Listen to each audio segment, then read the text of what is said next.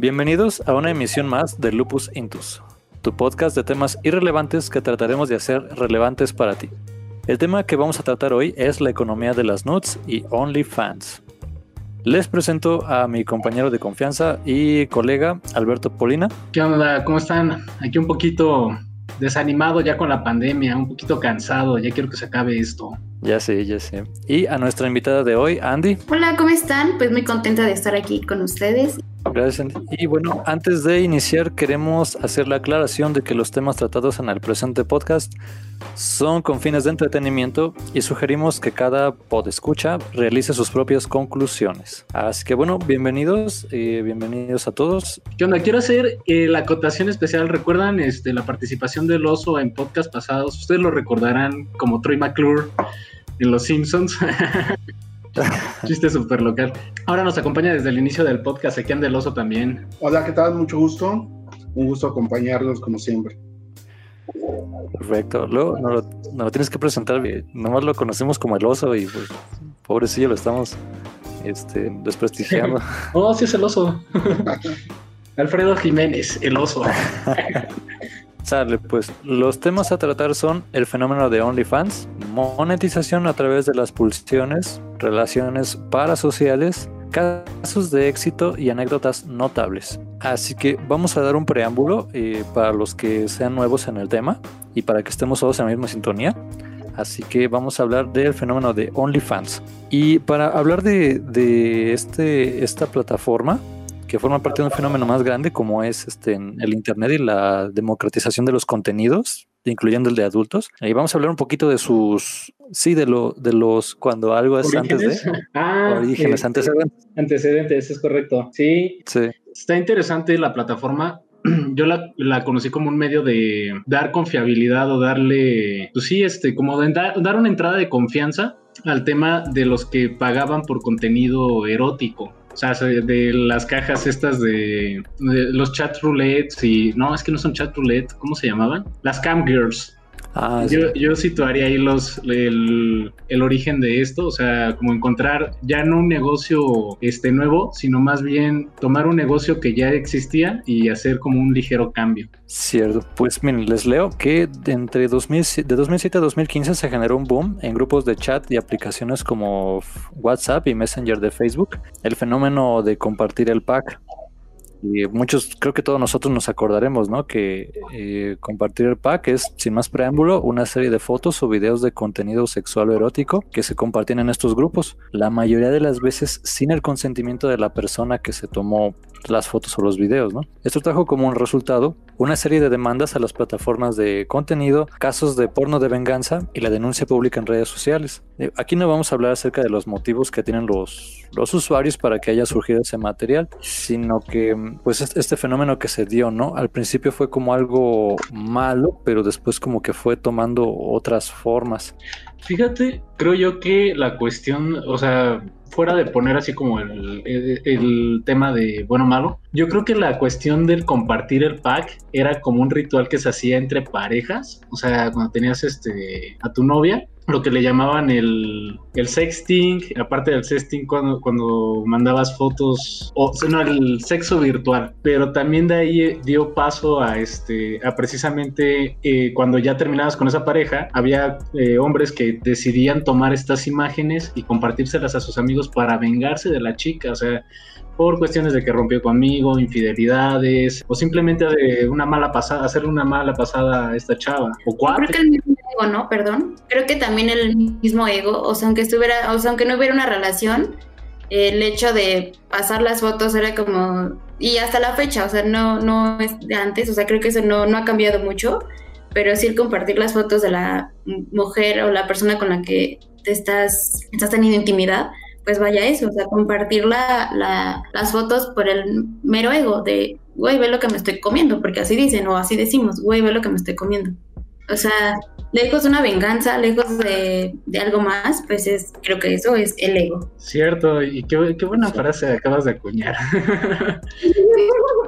Sí. Fíjense, eh, creo que por las mismas fechas, un fenómeno paralelo que se dio fueron las salas de chat o webcamers, ¿no? Que bueno, hasta esos son un poco más antiguas tal vez, donde una, una chica que tal vez aquí sí se dedicaba a esto, generaba streamings desnudándose o a veces estimulándose, por, bueno, haciéndose justicia por mano propia, como dicen vulgarmente. y aquí sí era con miras a, a, conseguir dinero, ¿no? Este, aquí sí se montaba un canal privado y nada más entraba a quienes tenían, se les daba el acceso por, por pago y era una variación de, de, de pornografía, pero en vivo, ¿no? Y bueno, esto como que ya es de conocimiento público, sin embargo, conforme avanzaba el Internet y el Internet dio pie con el ancho de banda y así a, a, todo esto, creo que como que se popularizó, ¿no? Pero aún así era, era para quienes ya consumían este tipo de, de, contenido, ¿no? Sí, fíjate que el tema de las webcamers es un tema, uf, o sea, es, interesante por lo siguiente. Creo que una de las cosas que como que también desalentó a la gente, o más bien alentó a que se pasaran a OnlyFans y desalentó a muchas chicas que se dedicaban a hacer webcamers, fue el hecho de que había internautas que sí, o sea, pagaban por ver el contenido de las webcamers, lo que hacían es que grababan la pantalla y la subían a otras plataformas como Pornhub, como Xvideos, como RedTube, como ya dije un montón, este, va a quedar mal aquí. A ver, ¿cuál, cuál, cuál? Entendieron el punto, ¿no? Que es lo importante. Creo que hay un, hay un documental en Netflix, pero no me acuerdo cómo se llama, lo pondremos ahí en, en la descripción. Hay un documental de Netflix que habla acerca de un poco de la industria así del entretenimiento para adultos por internet y es un cuate que tiene como una casa en California y como que recluta chicas entonces es, no, no las esclaviza ni nada pero les invita a que formen parte como de su empresa y les da así como toda la infraestructura, ¿no? La infraestructura tecnológica, el cuate la montaba y así y ellas hacían su streaming y compartían los, lo, el negocio entonces había unas que se quedaban ahí y era como este solo girl que le llaman, o sea, nada más ellas, ¿no? Y, y al, al, mismo tiempo tener la historia de otra que sí se va al otro, a la industria más así como fuerte, ¿no? Que es de ya con, con hombres y con, con en un estudio y este, pues está interesante, pero no me acuerdo el nombre. Vamos a buscarla, vamos a verla con fines documentativos, así como hicimos todo esto con fines documentativos. Y bueno, sí. por otro lado, Ay, perdón, este. Sí, adelante, Andy. No, no, no, no iba a decir nada. No. Ah, perdón. Pues por otro lado, las aplicaciones como Instagram y Snapchat, entre otras, se están abriendo paso en nuestro nuevo mundo de la economía de la atención. La capacidad de hacerte famoso o famosa por compartir experiencias de vida a través de videos y fotos, no necesariamente eróticas. Y, sin embargo, estas dos aplicaciones se convirtieron en el motor principal que alimentará los intereses de los usuarios más atrevidos, con fotos más sugerentes y con menos inhibiciones. Algo que aquí frenó un poco a esto para que surgiera después OnlyFans fue el control de contenido inapropiado en estas mismas plataformas y dio lugar a un nuevo nicho de mercado, la monetización de nudes y el tema que estamos, vamos a hablar un poquito más adelante. Maldito, maldito control de contenido, ¿eh? Todo iba bien. hasta que alguien, sí, hasta que alguien dice, decide que eso es inapropiado. Pero fíjate que sí es bueno que ahora sí que la, la nud, nud, nud esté ligada al dinero. Por una cuestión, yo soy maestro, entonces si cualquier chavito se puede hacer una, una cuenta en Instagram, en Facebook y así. Entonces como que si hay algo que va relacionado a los adultos es pues sexo y dinero, ¿no? Entonces... O sea, este, como, como, medio, como medio de control. Sí, un poco, un poco. Uh, si un niño no tiene dinero, este, obviamente no podría acceder a ese contenido. Voy totalmente, totalmente de acuerdo. Al menos es un paso a vencer, ¿no? Si hay niños que tienen más dinero que tú y yo juntos, ¿no? Todos nosotros juntos. Eso fácil, güey. Eso fácil. Pero sí, como que a lo mejor no es, tiene, tiene su razón de ser. Yo siento que, bueno, es que Instagram y Snapchat sí es más como para niños. Instagram no fue una plataforma tan diseñada para niños. El origen de, de Instagram fue más como compartir experiencias de vida, ¿no? Y por eso tenemos un mar de, de fotografías de gente en paisajes o posando adelante de una pirámide en Chichen Itza y cosas por el estilo. Y era como este juego de vean, vean lo, lo rico, lo fabuloso, lo mi estilo de vida. Vean mi estilo de vida, véanme cómo me encuentro. Entonces, tal vez eso no sea más, no sea muy atractivo para un niño y se pudo haber ampliado ahí un poquito el mercado. Este, obviamente me queda claro que Snapchat sí permite más una interacción infantil por el uso de los filtros estos de, de carita de perro y este, entre otros, que sí se prestaba más para contenido de, con menores de edad, pero Instagram, o sea, Instagram, ¿por qué? ah, ok, ya, ya vamos llegando a la fibra así, bueno. Este, ya vamos llegando, ya se viene. Pues fíjense, con estos eh, eventos que les he contado, eh, fue como el preludio, ¿no? Del surgimiento de la plataforma OnlyFans, que es una plataforma de monetización de contenido, realmente cualquier tipo de contenido. Sin embargo, el que predomina es el erótico o sexual, mediante el cual por una suscripción mensual o un pago, tú puedes ver las fotos íntimas de tus influencers favoritos. La forma en la que funciona es muy simple. Si tú ya sigues a una influencer X en Instagram o Snapchat y ves que promueve los links de su contenido explícito, puedes acceder a su perfil y sin embargo para ver este contenido tienes que pagar la tarifa dada por el influencer, ¿no? Ya con esto pues habrás comprado directamente a él en la mayoría de los casos su, su contenido sexual hecho por él, mismo o ella misma en la mayoría de los casos. O sea, ya es como una forma de darle peso y, presencia a la venta del pack. O sea, como ya institucionalizarlo de alguna forma. Exacto, este, ponerlo en una plataforma lista para venderse, para comercializarse. Y por ejemplo, no hay manera de que, de que esas, ese contenido lo puedas sacar y que se exhibido en otra parte. Seguramente sí hay alguna forma. O sea, sí se puede, sí, mm, sí hay modo de, pero eh, creo que también depende mucho del, del que lo compra. O sea, porque al final tú como, como, como usuario, como comprador, al final estás dando tu dinero para que otros men lo disfruten. Entonces es como, güey, neta, o sea, neta vas a hacer eso. Ahora también hay, eh, me parece que en OnlyFans eh, no se puede hacer screenshot y no se puede descargar la imagen como tal. O sea, sí hay como algún truquito o algo así, pero porque yo, yo no conozco bien la plataforma, no, no, de, no la he usado, vaya. Pero eh, sí tiene, seguramente debe tener algún truquito para, pues vaya, como para descargar la, el contenido, pero creo que eso es importante. Y, o sea, ¿tú por qué vas a compartir algo que tú compraste? Pues por remeta, o sea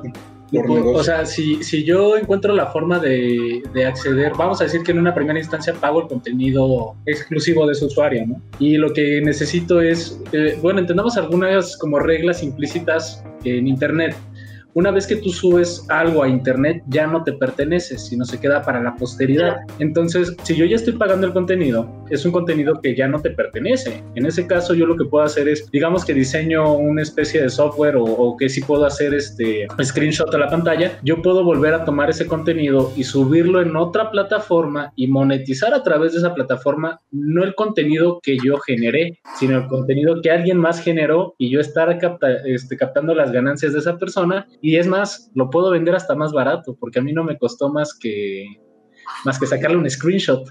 Sí, o incluso más caro, porque eh, no sé si conozcan a Elena Danae. O sea, Elena Danae no tiene Facebook, por ejemplo, pero todo su contenido, se lo, pero su trabajo lo lleva a cabo por WhatsApp, Facebook, no, Facebook no, por Twitter e Instagram y OnlyFans. Entonces, ¿qué pasa? No tiene Facebook, llega un tipo y se inventa el nombre, hace el perfil de ella con fotos todo lo descarga y el contenido incluso lo da más caro que, ella. Entonces, sí, sí, sí, es posible. Es como el riesgo latente, ¿no?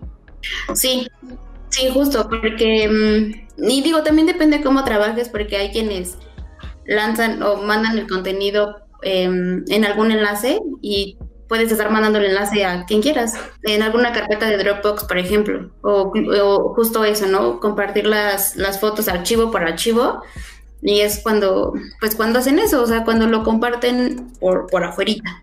Fíjate que, bueno, ahora sí que para la trivia de Lupus Intus, ¿qué está estudiando Ricardo? Porque no tiene nada que hacer, ingeniería en sistemas. Entonces, acordándome de esto, por ejemplo, Steam. Steam es un programa y además es una tienda virtual, ¿no? De videojuegos. Y creo que al mismo tiempo Steam es el compilador.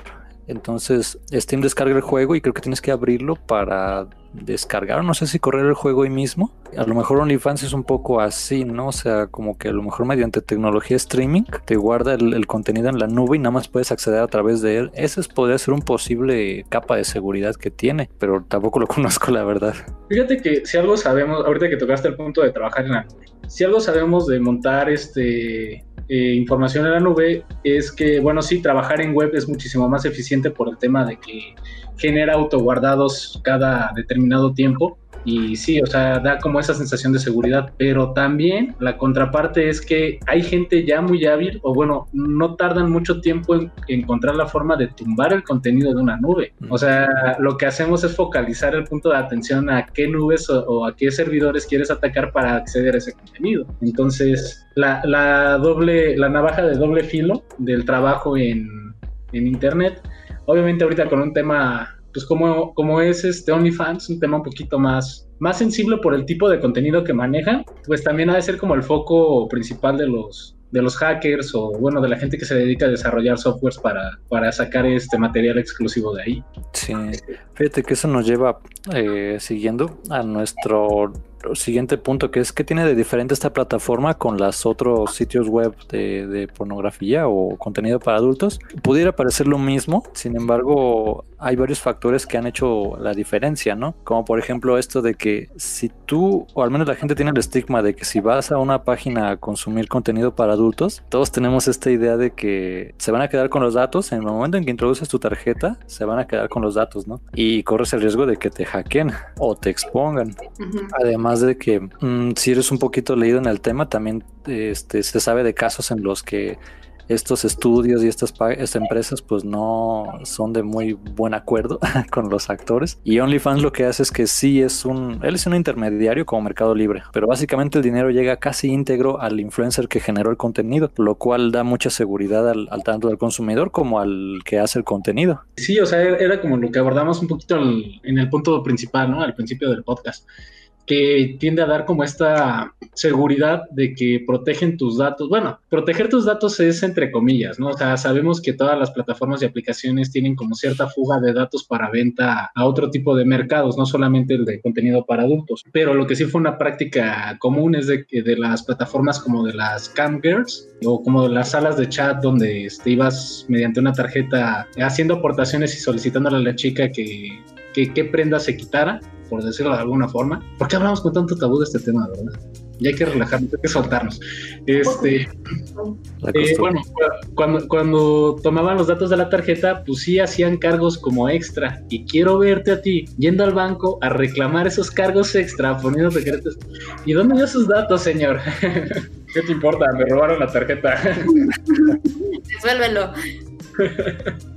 Sí, pues justo eso. Creo que Only y e, e, Instagram, en este caso, pues justo eso también, o sea, también ya es cuestión de normalizar esto, o sea, porque hay muchas chicas que se han pagado universidad, que se han pagado renta, o sea, que viven de ahí, ¿no? Entonces, pues, pues eso, o sea, también creo que para muchas mujeres ya es más normal, o no sé, es más normal esto, porque al final, pues qué, o sea, yo decido lo que hago, ¿sabes? Y también el hecho de hacerlo, como, como tú dices, ¿no? Hacerlo por OnlyFans o, o por una red social es el dar la confianza de que no va a pasar justamente esos cargos, de que no va a haber nada malo. ¿Por qué? Porque al final yo te digo, ¿sabes qué? Este, este es mi contenido, deposítame tal y ya, mándame tu comprobante de pago y te lo mando. O ya, yendo más a, otras chicas que también hace, hacen eso, porque sé, sé que, que, lo hay mándame lo que quieras que yo me ponga, lo uso y te lo mando, porque también eso es normal y eso también lo hacen.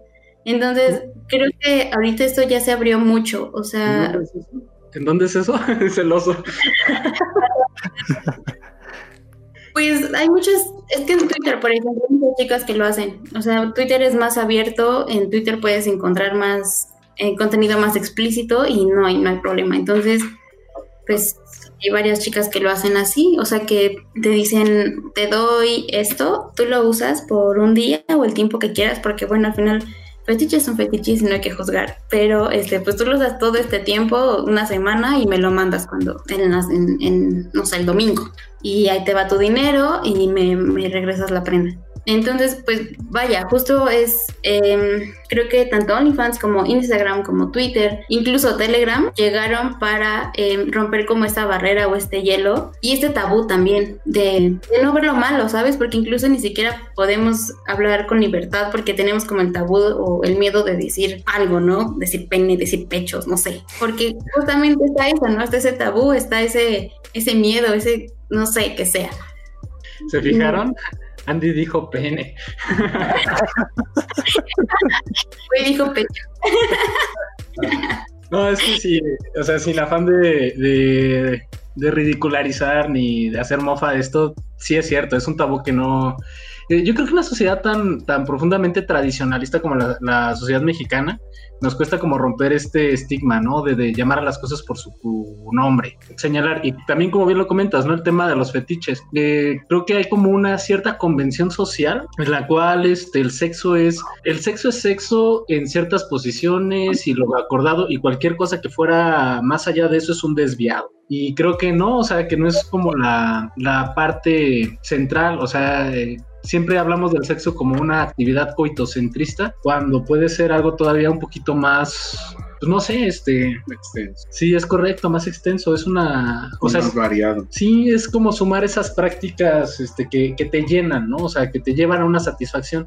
Estaba viendo, estábamos viendo esta serie de Mindhunter, eh, muy buena, este, tampoco es para que caigan en los extremos como, como en Mindhunter, pero muchas de las cosas que pasan en, en la serie, es una serie sobre asesinos seriales, nada más para dar un poquito, un poquito de preámbulo, y empiezan a hacer como una entrevista de todos los asesinos seriales y una constante en ellos es el tema de la represión sexual y la forma de, de encontrar su satisfacción sexual. Obviamente ellos los llevan al extremo, pues es una serie de asesinos seriales, pero todo tiene que ver con, con el tabú del, del sexo, o sea, con la parte de ellos no alcanzaban ese placer hasta que no llegaban a esos actos, desde que tuvieran, se pusieran zapatos de mujer hasta que, pues bueno, o sea, consumaran actos de otra forma.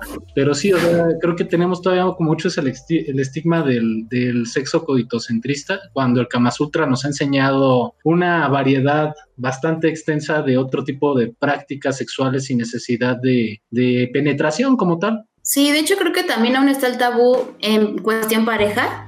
Em, yo, yo hombre, no, no digo porque me han contado que el, este chico eh, tiene a su pareja y, y, pues pagaba porque otra persona le hiciera una felación. Y era de, güey, pero, o sea, sí está chido, si tú quieres, si la morra quiere, pero ¿por qué si tienes a tu pareja? Y el güey tenía la idea de que no, porque pues ella va a ser mi esposa y mi esposa no puede hacerme eso. Em, yo con mi esposa o con esta mujer que quiero para mi esposa, para la madre de mis hijos, no la voy a poner en esta posición porque esta posición solamente es para, para otro tipo de mujeres, ¿no? Entonces, como, güey, no, no va por ahí. Entonces, creo que aún está muy, muy, muy clavado ese, ese tabú de las posiciones o, o, hasta por ciertos orificios con mi novia sí, con otra persona no. ¿no? Entonces, creo que, que aún está muy, muy, marcado ese tabú y creo que también es una cuestión de machismo, ¿no? O sea, el hecho de que mi mujer o mi esposa no puede disfrutar de esta posición, aunque yo nunca le pregunté si le gusta o no, si se le antoja, si quiere o no, pero pues yo dije que no, porque pues es mi esposa y mi esposa no, nunca va a hacer eso. Entonces creo que también tiene que ver un poco con el machismo. Cierto. Fíjense que aquí me voy a, a brincar ahora sí que hablando de, de como estas ideas de Tú bríncate, Richie, tú bríncate. dale, dale. Perdón, hace poquito tocamos un, un punto que me lleva al siguiente, que es el intermediarismo. Y creo que sí hay algo que le ha agregado agresión a, hacia las mujeres, porque digamos, o sea, si se quieren este, dedicar el contenido para adultos o así, está bien, ¿no? Es su decisión el problema que ha surgido es cuando hay un intermediario, ¿no? El famoso padrote. Ellos son los que generalmente ponen el problema, porque son los que las tratan con violencia, porque las explotan. Creo que parte del éxito, y aquí eh, era el siguiente punto que iba a tratar de OnlyFans, es que este, elimina un punto de intermediarismo, ¿no? Este, permite esa interacción y monetización directa por parte del que hace el contenido. Y aparte tiene esto, ¿no? Que comentaron ahorita de Twitter, que le puedes enviar mensajes directamente. Eh, en OnlyFans, por ejemplo, este va como en el pago, creo, primero, lo cual pues hace que sea lucrativo, ¿no? En Twitter tienes como que todavía es abierto, tienes que negociarlo todavía. Este, sin embargo, esto ha hecho que, que sea parte del, del éxito, ¿no? Y que muchos, que sea como si tú patrocinas al influencer entonces el influencer mismo te responde y eso también nos lleva al siguiente punto, que son los influencers, ¿no? ¿Por qué son tan importantes en este tema? Pues fueron los primeros que, que hacían contenido para después cambiarlo por dinero. Es algo que generalmente las personas no hacemos, ¿no? Las personas formamos parte de una, de una estructura más grande, que no, no generamos dineros por sí solo. Tenemos empleos y la empresa es la que hace el dinero y nos da ese, parte de ese dinero, ¿no? Perdón, perdón que te interrumpa, Richie. Yo creo que aquí es como una cuestión malentendida también el la forma en la que empezamos a capitalizar o a ganar dinero. El tema del patrocinio ha sido motivo por el cual se han levantado grandes imperios en, el tema de, venta de contenidos. No solamente me refiero a contenidos de índole erótico sexual, sino también contenidos este, de un corte más intelectual, si lo quieren ver así. Anteriormente tenemos, bueno, no anteriormente, siempre hemos tenido la percepción, y no está errada, de que la forma de obtener dinero es a través del trabajo. Y si decimos que es un trabajo, el trabajo es este, transformar bien, es transformar productos de primera línea, hacerlos este, funcionales a las necesidades del ser humano y una vez que ya los logramos transformar y que ya tienen una utilidad, los vendemos, ¿no? O sea, ese es como el concepto de, la primera línea de trabajo. Nunca nos pusimos a ver que el desarrollo de contenidos también es un medio, un medio de trabajo hablando en temas de patrocinio. No sé si me explico. Siempre decir las cosas de la forma más complicada posible, ¿verdad?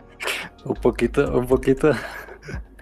Ok, eh, me, explico un poco mejor. Entender que el trabajo intelectual también tiene cabida dentro de la economía, no solamente la transformación de recursos, sino también el desarrollo de contenidos como tal. Y el desarrollo de contenidos puede ser de índole erótico, puede ser, por ejemplo... Pero eso ya no es intelectual. Este, es que hasta cierto punto, hasta cierto punto se podría decir que sí. Sí. Porque imagínate generar un networking, una red de, de trabajo entre hacerte publicidad, hacer este, hacer un equipo de, o bueno, tener un equipo de seguidores, este, que estén pendientes de, de tus contenidos, que sepan de qué hablas. O sea, hay muchas este, influencers que brincaron a OnlyFans, pero que empezaron siendo como gamers, como chicas gamers. Entonces, ese trabajo previo de, de vamos, de encontrar este, ese nicho de mercado, pues sí requiere como cierta que cierto razonamiento, no solamente el, vamos, no solamente es el tema del por qué se desvisten en, en público. bueno, sí, pero eso es como llevar el punto a una situación muy concreta, muy abstracta, pero no es solamente por lana, sino hay un trabajo previo de, de hacer un networking, por decirlo de alguna forma, creo yo. Sí, fíjate, este, ahora sí que siguiendo con el punto, eh, por ejemplo, monetizar un Twitter es muy difícil. Eso me sonó como, sí, me valió madre, déjale sigo. no, no, voy a que tienes razón. No, pero no eh, No, sí es trabajo intelectual porque estás generando un contenido ahora sí que erótico, pero tú lo generaste, ¿no? Así como puedes escribir una canción o puedes hacer un dibujo erótico, no erótico, ¿no? Es contenido, es propiedad intelectual. Y por ejemplo, yéndonos por lo de que a veces vender ese contenido no había la infraestructura. Y por ejemplo, aunque ahorita ya hablamos de monetizar en YouTube y así, hay varios requisitos que se tienen que cumplir. OnlyFans es así, ¿no? Entonces, los influencers que ya tenían una base de, seguidores, luego, luego vieron la oportunidad de, de monetizar estos estos contenidos, ¿no? Y aquí viene nuestro siguiente punto, que mucha gente que, que, no era influencer también ha sacado cuentas de OnlyFans para hacer dinero de esta práctica, lo cual puede llegar a ser tentador y a la vez peligroso para, sobre todo para jóvenes que acaban de cumplir la mayoría de edad. Eh, ¿Cuál es la magia en este tipo de plataformas? Una de las constantes en nuestra sociedad es la de tener éxito económico, ¿no? Como lo, lo comentábamos hace poquito, con el mínimo esfuerzo. Y esta plataforma otorga a sus desarrolladores de contenido este, esta idea, ¿no? De que es, de que es fácil. Eh, es importante mencionar que muchas de estas plataformas recurren a este tipo de negocios siendo influencers porque se los, sus seguidores se los sugieren. Muchas veces ellos no tenían la idea originalmente, pero se los, se los sugieren y entonces migran o, agregan este tipo de contenido. Uno de los casos más sonados es el de Belle Delfín. Es una chica gamer, otaku, youtuber, streamer, vamos, la cual prometió a sus seguidores realizar un video eh, de este tipo si alcanza una... ¿Por qué me censuro a mí mismo? Bueno, un video si alcanza una audiencia. Y pues obviamente la alcanzó, eh, la rebasaron y haciendo eh, bueno, ella cumplió su palabra, ¿no? Hizo su, su contenido y lo liberó. Eh, encontramos otros similares de la misma tendencia que incluso, este, no necesariamente de YouTube, sino que de puro Instagram y Snapchat le dieron difusión a su OnlyFans para directamente monetizarlo. Y aquí viene la, una pregunta de opinión, ¿no? ¿Qué opinan de que alguien no influencer haga una cuenta para generar ingresos? Tengo otra pregunta, pero esa va después. Ay, pues que está súper bien. Sí, compren. No, que está súper bien. O sea, al final creo que justo esta plataforma, tanto Instagram como Only, Telegram, eh, se abrieron pues justo para todos. O sea, y, el hecho de que a lo mejor yo no, yo no soy gamer, no, no hago videos en YouTube, no, no nada de eso, porque no es lo que me gusta, pero sí me gusta ser sensual, sentirme sensual, sentirme bien, verme bien, y, mostrarlo, ¿por qué no? Aunque, aunque no haga nada de, de, lo demás, aunque no escriba, aunque no nada. O sea, creo que eso es es lo padre justamente de esto y, el tener la libertad de, de, hacerlo y justamente como decías de los intermediarios, al final no hay nadie, yo entre comillas decido cuánto gano porque al final pues no es como que lo publique y ya, ah, hoy quiero ganar dos mil pesos, ya los gané. Pues la neta es que no, porque no, o sea, tampoco es fácil el, publicarlo y ya vendí, porque no es así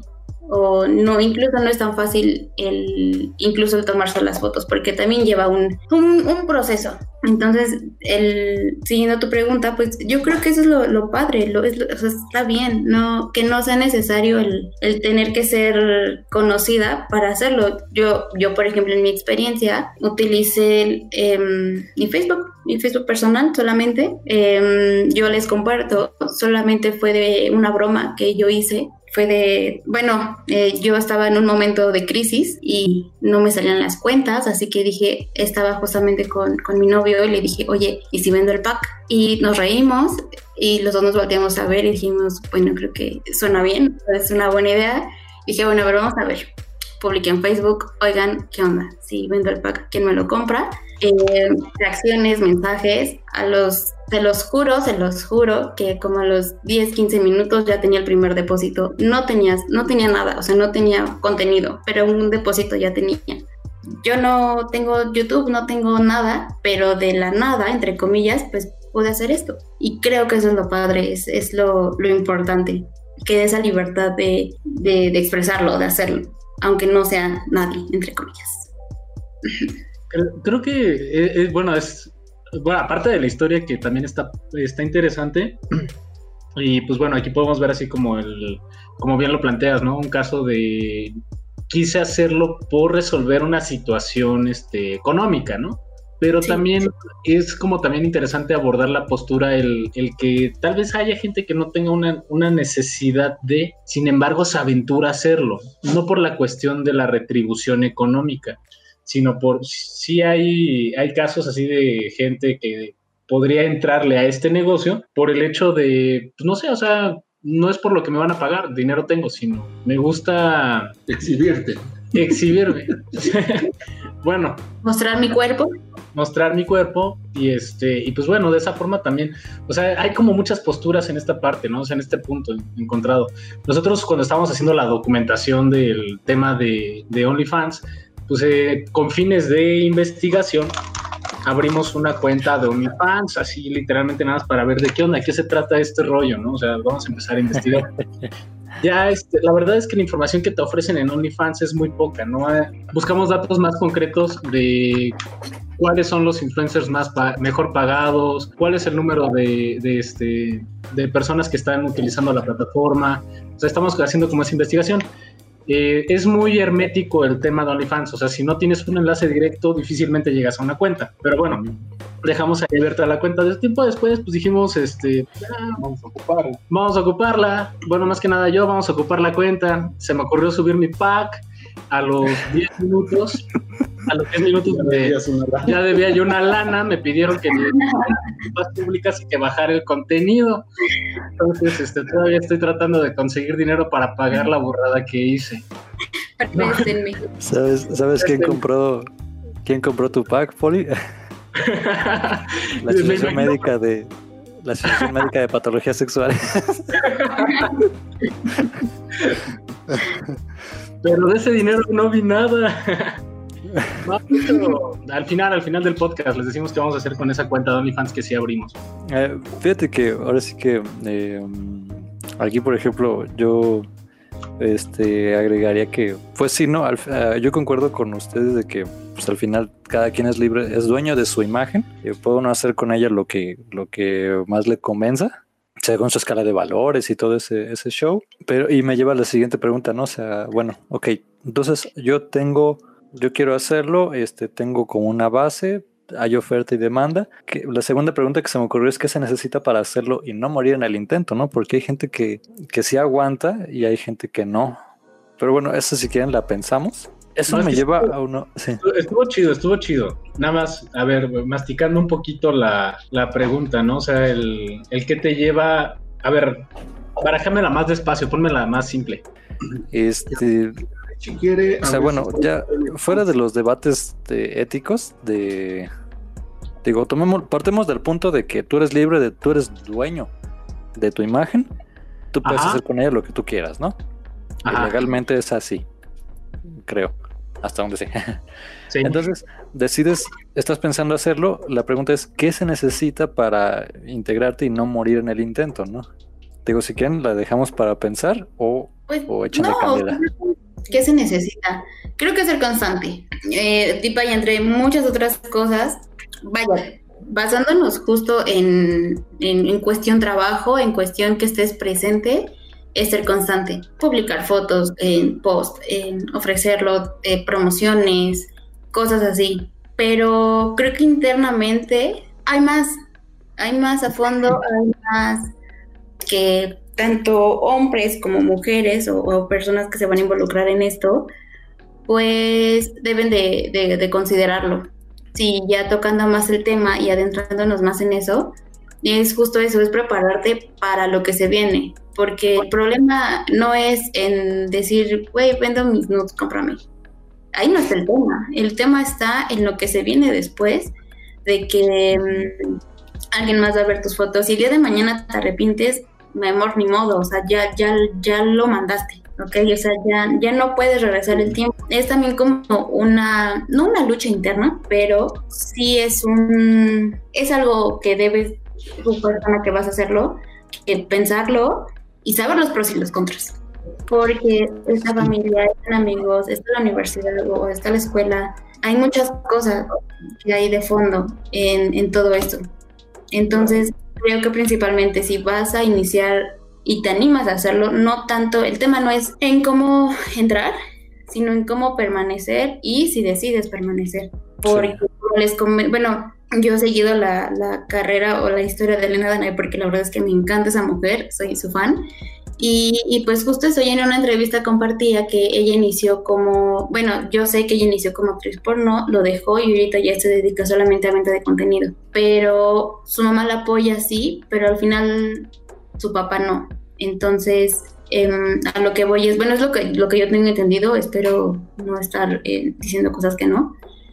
Pero al final es eso, o sea, si tú vas a iniciar esto y te vas a mantener en esto, creo que algo que debes de tener presente es justo eso, los riesgos a los que te enfrentas, la exposición a la que te enfrentas y los mensajes que vas a recibir. Entonces, no sé si haya respondido tu pregunta, pero creo que lo, no, tanto es como el, cómo entrar, porque la verdad es que eso es fácil, nada más publica quién quiere mi pack y ahí vas a tener, ahí vas a tener. La cosa es o el detalle está, te digo, en la lucha interna que, que, vas a hacer y en los pros y en los contras que se vienen. Sí, exacto. Ahora sí que más bien era por ahí, ¿no? Como de, este, ¿qué se necesita mentalmente, ¿no? O sea, porque hay, hay profesiones, hay este, hobbies, aficiones que tienen consecuencias que no son para todos, ¿no?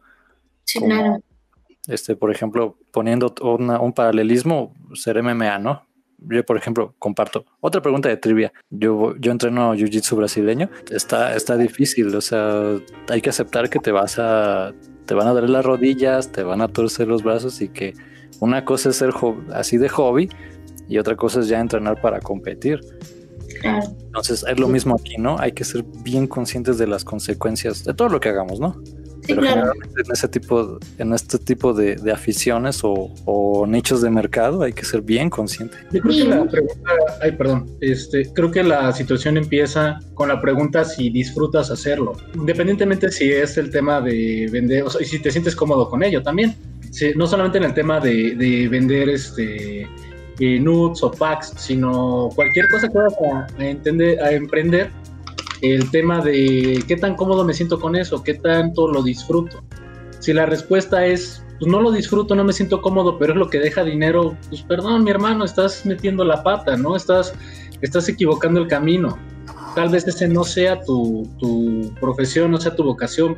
Sí, es probable. Fíjense que, eh, bueno, el siguiente tema es la monetización de la pulsión, que es, o sea, tanto, ya hablamos de OnlyFans como la plataforma para vender, pero también es la plataforma para comprar, ¿no? Ahora sí que uh, visto desde el punto de vista, visto desde el punto de vista del consumidor, aquí se, se plantea como de por sí la civilización humana siempre ha, siempre ha utilizado el dinero no solamente como una forma de intercambiar bienes, sino como una forma de acceder o alcanzar la satisfacción de deseos. Como seres humanos nos vemos atados a, las pulsiones, a nuestros deseos, pero desde que tenemos como el sistema de dinero, muchas veces hemos transformado nuestros deseos a, una cantidad de dinero y este, nos, nos, nos dejamos llevar, ¿no? Muchos sociólogos y psicólogos han encontrado eh, grandes fuentes de empleo al prestar sus servicios para desarrollar campañas publicitarias en medios. Y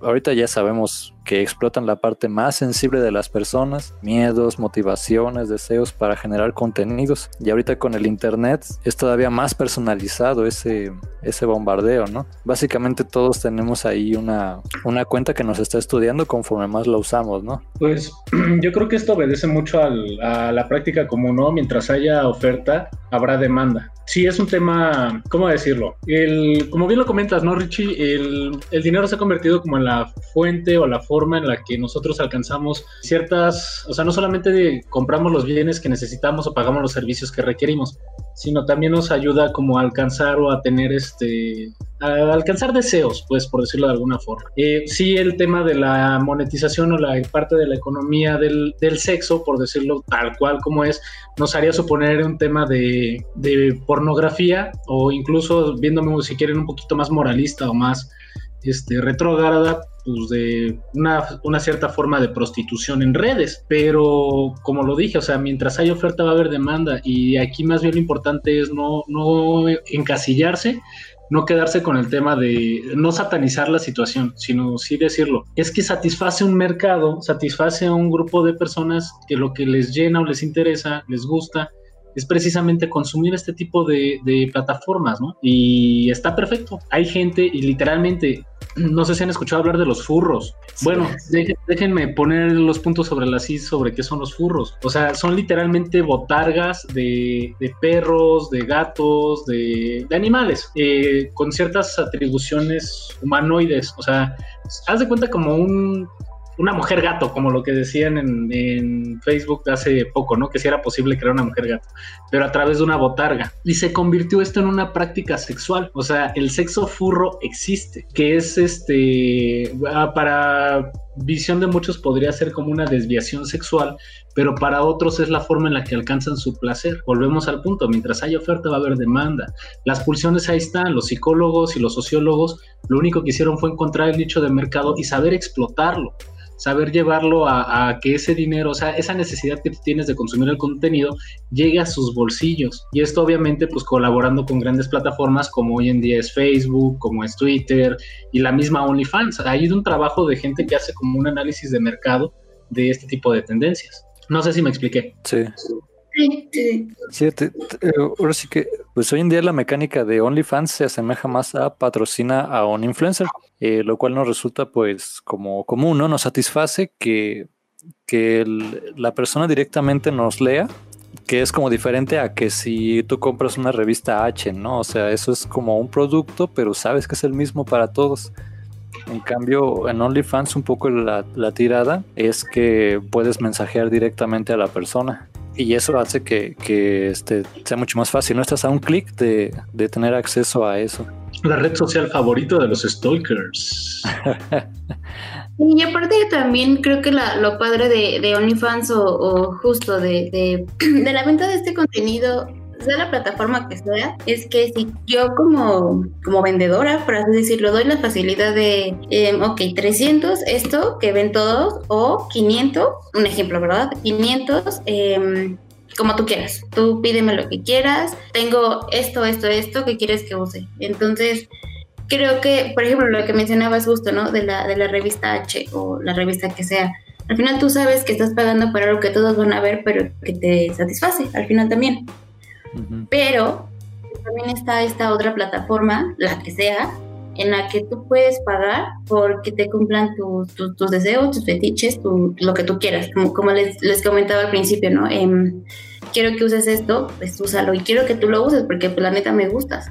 Y te me antojas, pero sé que no te va a tener, entonces mínimo este, cúmpleme este fetiche, ¿no? Entonces creo que esto es una maravilla, la verdad. A pronto.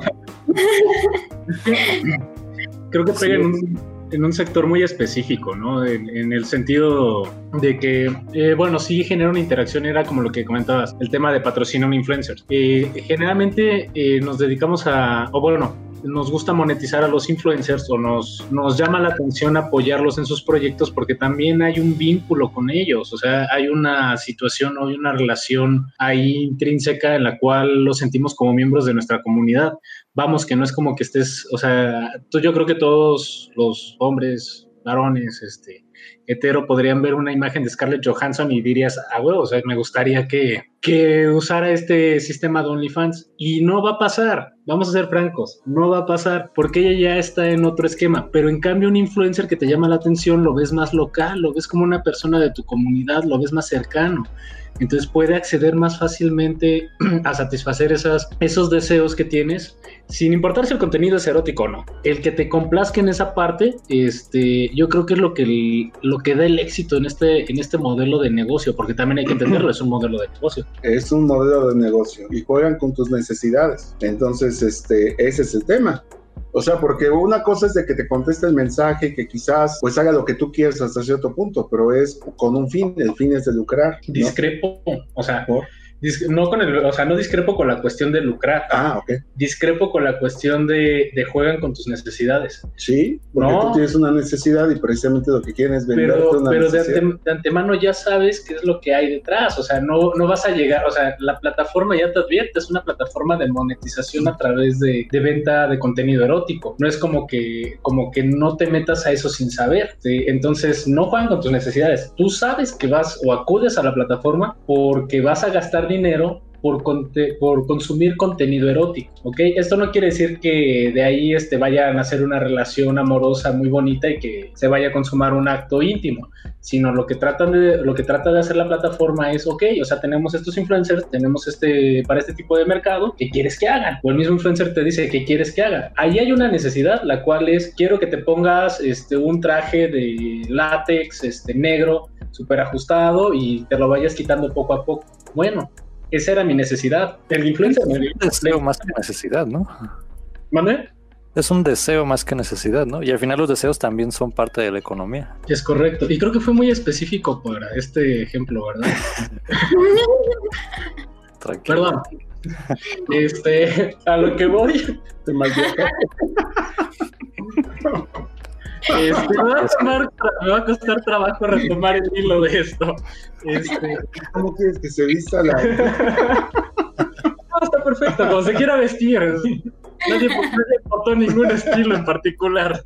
Este, la idea es que, o sea, del momento en que empiezas a consumir el contenido, uh -huh. ya sabes cuál es la dinámica. No juegan con tu necesidad. Tú ya conoces la dinámica. Si no, no llegarías ahí. Si tú llegas a OnlyFans con la expectativa de que vas a entablar una relación amorosa con influencer de tu gusto y se van a casar y van a ser felices para siempre, perdón, ahí, Ahí sí. sí estás equivocado, es pero no, el correcto. tema es de que precisamente te están vendiendo un producto que va enfocado a una necesidad que tú tienes. Y ahora sí que el tema es de que pues los límites son muy delgados y precisamente sientes que te puedes brincar de un, de un lado a otro. Es como cuando te avientas una droguita ¿Por droga, por droga te, te refieres a deuda? Exactamente. Con No, sí, Coppel. no, no conoces, no distingues bien los límites, o sea, sino que hay gente que se clava tanto que precisamente piensa que va a lograr lo que tú acabas de decir. O sea, que va a lograr algo más a través de su sex appeal, de la forma de convencer a la persona. Pero no, o sea, del otro lado tienen claro, ellos sí lo tienen claro de hasta dónde van a llegar y que están, eso es lo que es lo bueno de la plataforma, que le ofrece a la persona que está ofreciendo el producto mucha seguridad, que es lo que comentábamos al principio. O sea, no te van a tocar, no te van a hacer nada, no te van a contactar si tú no quieres. Eh, Ok, va, voy de acuerdo. Y perdónenme lo burdo del ejemplo, pero es como ir a un table dance, el clásico que va al table dance y le dice a la chica que lo atiende, a la que le invita a la copa, es que yo te voy a sacar de chambear. Partamos del hecho, es una fantasía. Ujú. O sea, si bueno, quieres, ¿y, y no lo hacen? ha habido casos, sí, no puedo, no puedo decir que no, ha habido casos que sí han Es lo llegado. más común que puede pasar. Sí, pero es precisamente eso, ¿no? O sea, aquí vas a un table dance. Oh, bueno, me han platicado, aquí, aquí se va a un table dance, ¿no? Este, a, una copa, a tomar una cerveza, este, a este, claro, bueno, no, ya dejemos el tema tabú, sabemos a qué se dance. Este, entonces, yo creo que ahí el problema no está en, en el establecimiento o en este caso en la plataforma. El problema radica en el usuario. Exacto. Y este- Estoy de acuerdo. Y sí, o sea, ahí, pues bueno, o sea, vamos a hablar de las relaciones parasociales en este caso. Cuando, cuando te brincas esa frontera, pero te brincas la frontera pensando que va a haber algo más, pero no, no es que jueguen con tus necesidades, es que tú En solito, es que, es que te autoengañas. Bueno, ok, si quieres ver, veámoslo como un autoengaño.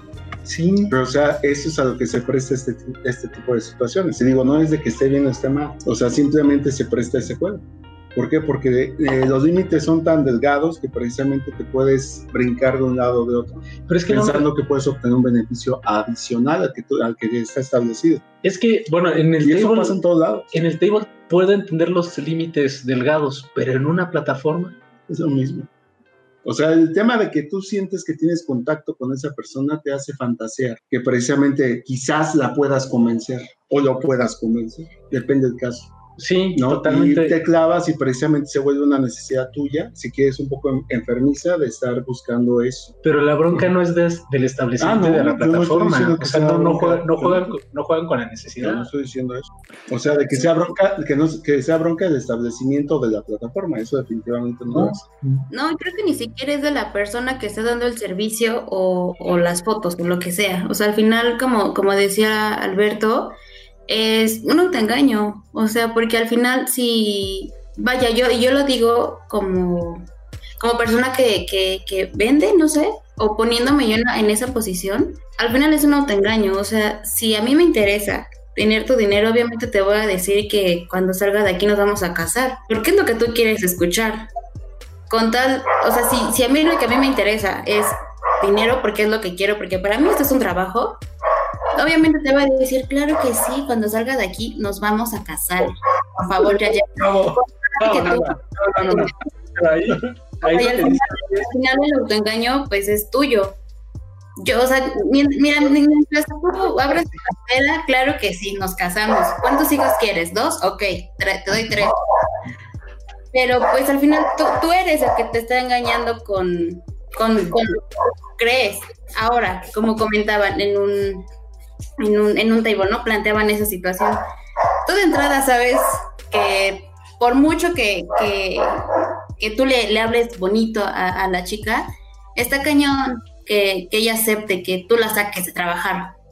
Porque para empezar, eh, yo, yo he tenido la, la, y lo voy a decir así, la fortuna de conocer a chicas que trabajan en, en, en centros nocturnos, en, en un table, y no buscan eso, o sea, no quieren a alguien que la saquen de trabajar de ahí, o sea, creo que ese también es una idea muy errónea que tienen eh, las personas o, o los hombres, de que, los, o sea, de que usted, ustedes como hombres son la salvación, o sea, no, no, no, no son la salvación. No quítense esa idea, por favor. No son la salvación.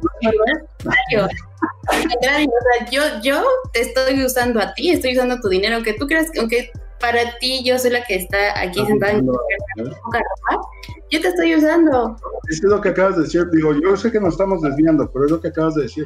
O sea, yo te estoy usando a ti, usuario, porque precisamente yo lo único que quiero es tu dinero, punto. Pero entiende, o sea, sí, y abonando al punto que dijo Andy es, si, como dijo, si tú quieres que te diga que saliendo de esto nos vamos a casar, Sí, lo, vas está- a hacer lo a hacer, precisamente para que pero no la está, atención. no está jugando con tu necesidad, está cumpliendo tu fantasía, porque tú le pediste expresamente que te dijera eso. Bueno, volvamos al tema.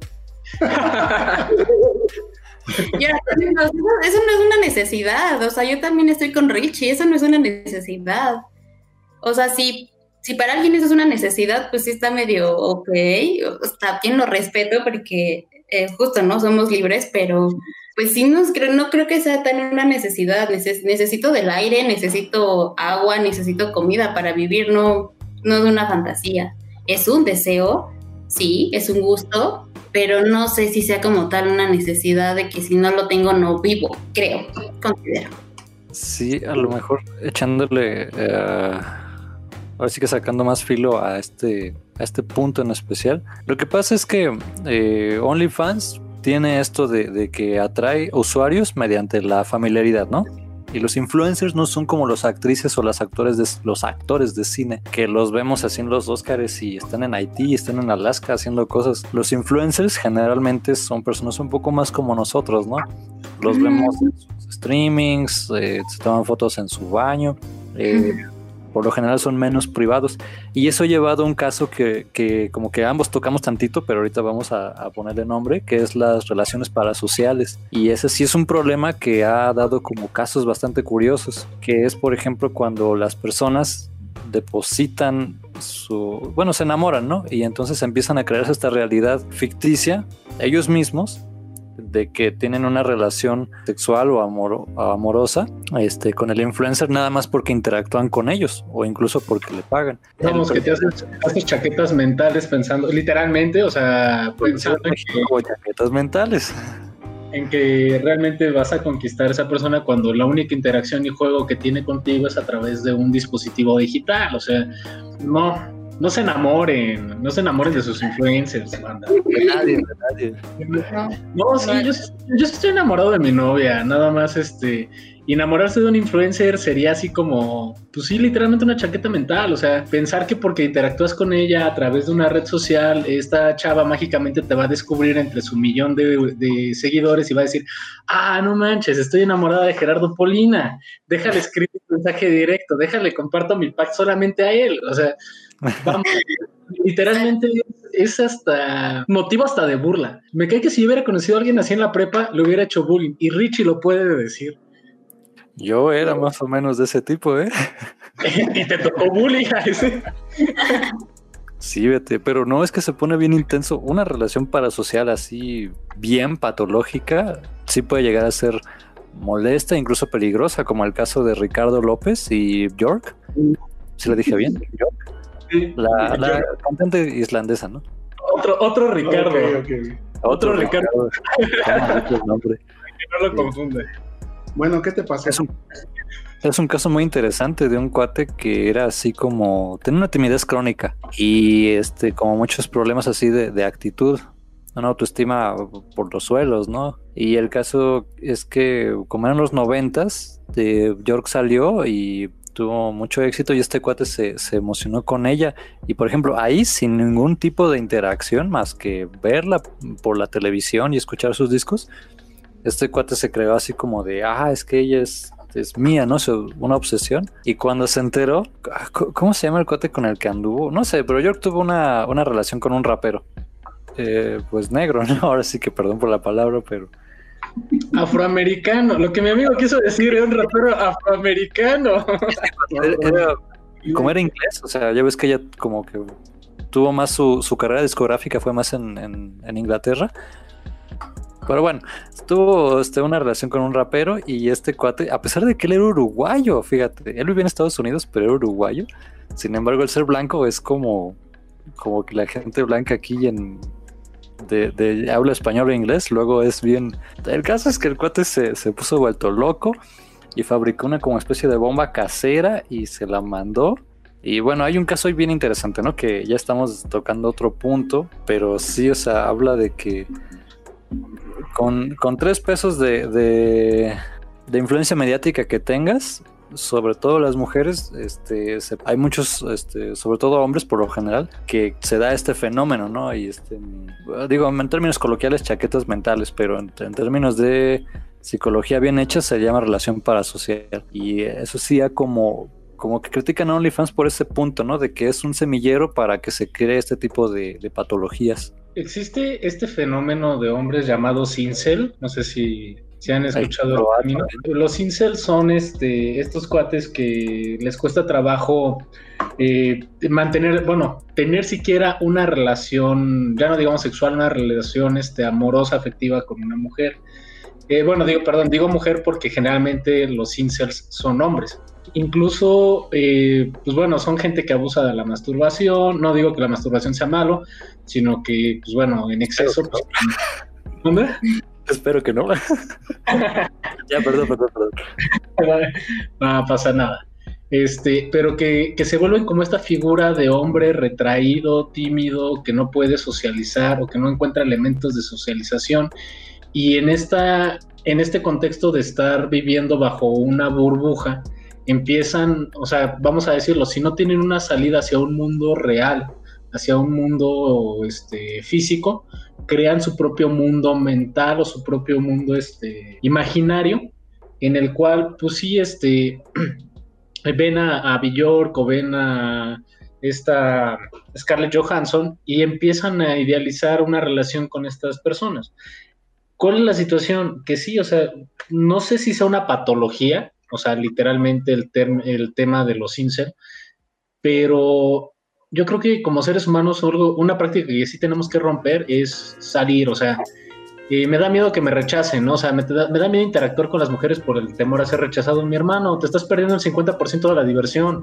¿Por qué? Porque el ser rechazado también es parte del proceso de aprendizaje y es divertido. Hay batazos, o sea, yo ahorita, hoy en fecha, eh, cuando estaba en mi tiempo de universidad o en mi tiempo eh, cuando estaba buscando pareja, hay batazos que hoy en día los recuerdo con cariño por lo graciosos que fueron. O sea, literalmente puedes sacar muy buenas experiencias y te la puedes pasar este, interesante.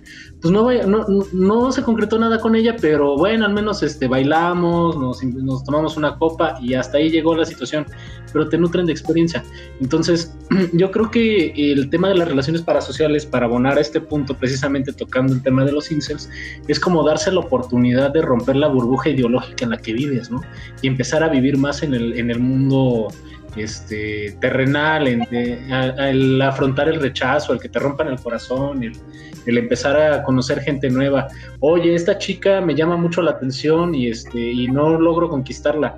Oye, esta otra, yo le llamo la atención, pero no es como mi, mi, mi máximo, no es mi estándar de belleza, como muchos hombres mal lo atribuyen. Está bien, date, date la oportunidad de abrirte esa experiencia, vívelo, conócelo para que, para que se nutra y dejes de estar literalmente en una relación parasocial haciéndote chaquetas mentales. Oh, chaquetas. ya, perdón, perdón, perdón, perdón. Sí, fíjate, bueno, ya, seriamente. Estuvo perfectamente bajado ese valor. Ay, perdón, perdón. Este, sí, fíjate que, de hecho, debería ser, hay que anotarlo como tema para otro podcast, el, este, como la, la frustración de tanto de hombres como de mujeres, ¿no? De los batazos. O sea, yo también, por ejemplo, este, so, soy, tiendo a tener miedo a los batazos. Ahorita estoy soltero. Y sí, no, como que siempre, pero si algo me ha enseñado, por ejemplo, ahora sí que otra vez pregunta de tibia, el jiu-jitsu es este que hay, hay vida después de, del fracaso, ¿no? Y si hay algo que es, es común en artes marciales o en ciertos hobbies, es el fracaso, te van a machacar y no pasa nada. Debemos Mira. de aceptar Voy a platicar una anécdota que va a quedar en este podcast y para la posteridad. Aquí entre nos y todos los usuarios que nos escuchan. Todos los usuarios que nos van a escuchar. Un día estaba. No internet, ya, es, ya, no te pertenece. No, pero la, la, anécdota es buena. Fíjate que un día estaba en un bar acá en la Ciudad de México con unos amigos. Cuando, este, ya saben, ¿no? Típica escena de antro. Al fondo ves a unas chicas bailando Y entre esas chicas había una que me había llamado la atención. Y ya de eso que te armas de valor y dices, pues le voy a hablar, ¿no? A ver qué pasa. Voy, me acerco, empiezo a sacar plática. Le digo, oye, este, ¿te puedo invitar a una copa? Y me dice, sí, o sea, vamos a tomarnos una cerveza. Ya le invité a la cerveza, me puse a platicar un rato con ella. Traté de, de avanzar o como de, de cortejarla un poquito más, más notable, o sea, que se notara mi interés hacia ella. Y, al cabo de la conversación me dice, no, a ver, espérate, creo que estás confundiendo las señales. Te agradezco que me hayas invitado a la cerveza, te agradezco que me hayas invitado a, este, a bailar, pero no, hasta ahí, este, yo tengo, este, yo, tengo pareja. Y pues bueno, o sea, sí fue así como, chin, pues ni modo, bueno, pues muchas gracias, ya me voy, o sea, casi, casi como con actitud derrotada. Me dice, no, gracias a ti, gracias por la cerveza y por el sexo. Y le digo, pero si no hubo sexo, por eso, gracias. Ups. o sea, fue tan gracioso en el momento que la sensación de derrota fue así como, o sea, se me olvidó el momento en el que, o sea, me, me acaba de batear. Se me olvidó y la verdad es que rompí en risa y me cayó súper bien esa chica. Pueden pasar cosas así de locas. No sé si mi anécdota está media extraña, pero a mí la verdad me hizo el día. A veces esos batazos extraños, si aprendes a reírte de ti mismo, te, nutren como de experiencia, ¿no? O sea, pues bueno, o sea, ya me pasó y hoy lo puedo estar contando en este podcast, pero no lo habría contado si no lo hubiera vivido. Entonces, si no te atreves a, intentar así salir de tu relación parasocial, pues no te puedes llenar como de este tipo de experiencias o de otras más interesantes. Sí, eso sí. Bueno, ya casi este como nuestro último. Deja pasar el siguiente punto. evitando la pausa incómoda. ¿Todo bien después de eso? ¿Estás bien? Este... No, denme un minuto, dejen, voy a llorar ahí atrás. Ustedes Pues mira, para que te termines de sentir mal, nuestro siguiente punto son casos de éxito y casos controversiales. Entonces, les voy a leer tres, tres este, casos que vamos como a analizar un poquillo, ¿no? Tanto por el aspecto de ético como económico. Ayla Girl es una joven de 27 años que creció en una familia evangélica cristiana en Idaho, Estados Unidos. Eh, ella fue expulsada de su universidad y dejó de lado su fe debido a múltiples problemas relacionados con su trabajo de medio tiempo, el cual consistía en ser cam girl. Estuvo en esa profesión durante cinco años y mencionó llegar a la fama debido a un arduo trabajo, un constante proceso de prueba y error. Y lo interesante del caso de Island Girl es que comienza abriendo una cuenta de OnlyFans donde sus talentos la llevaron a convertirse en la cam girl mejor posicionada en su industria. Y comenta que en su mejor día logró juntar la cantidad de 50 mil dólares, lo equivalente a 45 mil 500 euros, que son casi 200 dólares por hora trabajada. Ellen Girl dice que prefiere mil veces este tipo de trabajo que pasar largas jornadas de trabajo en fábricas sin ventanas. Actualmente ella desarrolla eh, contenido para adultos y se encuentra apoyando nuevos suscriptores en la plataforma. También tenemos el caso de Carolina Abril, es una actriz española del cine para adultos, la cual decidió abrirse una cuenta de OnlyFans. En su experiencia se encuentra más contenta realizada en trabajar este tipo de plataformas, porque le permite tener mayor control sobre el contenido que ella quiere mostrar. Comenta que no tiene que lidiar con un equipo de actores o actrices que pueden llegar a hacerse la vida imposible por ser los profesionales. ¿Te imaginas? Que... con directores con poca visión o que terminan matando la esencia de la relación íntima o con cambios de posición o diferentes requisitos, ¿no? Además de capitalizarse sin intermediario que muchas veces diluye las ganancias. Entonces, ¿tú qué harías con tus 50 mil dólares en un día? Uf, abro una cuenta de OnlyFans.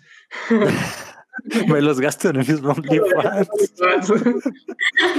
Bueno, estos son casos de, sumas que se pueden llegar a hacer, ¿no? Eh, también por ahí vimos, habíamos visto el caso de una modelo fitness que después empezó así con, con contenido erótico, una sueca, ¿no? Que también ah, no me acuerdo cuánto hacía, pero estaba pensando en Bárbara de Regil, dije, no, ¿a poco esa cosa subió?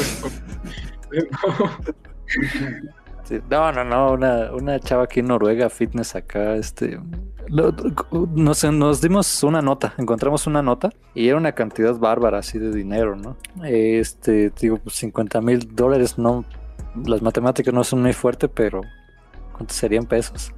Un millón de pesos. ah, no sí, ¿Nada más de OnlyFans?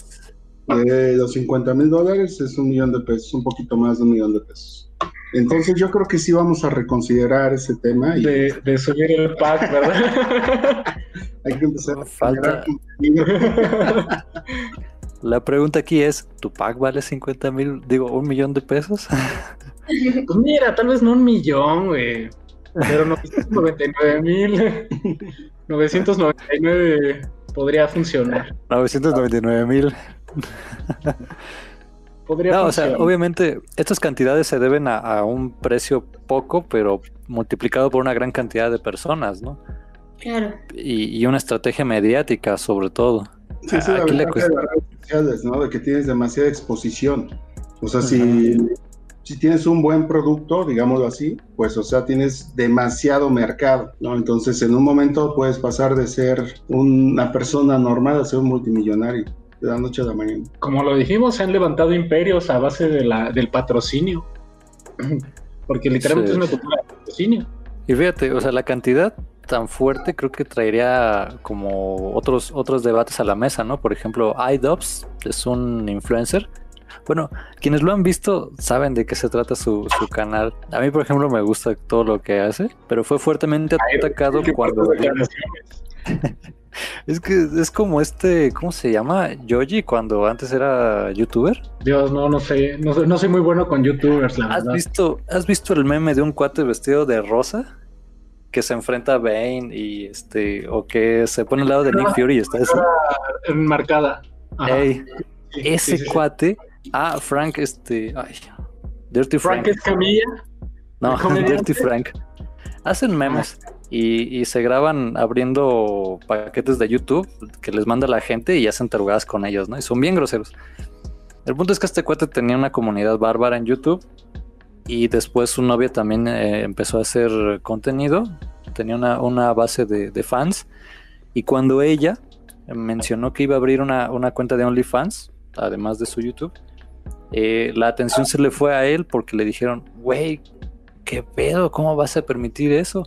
O sea, entre reclamos y preguntas y resaltó mucho morbo entre la comunidad, entre su fanbase. Y él hasta eso, para ser alguien que hace un contenido bien loco y hasta vano, salió con una respuesta de, bueno, ¿yo qué quieres que haga? No, yo no le voy, yo como yo le voy a, a prohibir. Entonces salió por el lado de la, de la liberación, bueno, del libre, ¿no? Que ella si quería abrir su cuenta de OnlyFans era libre de hacerlo y lo veía como una experiencia divertida y que iba a apoyar y colaborar, ¿no?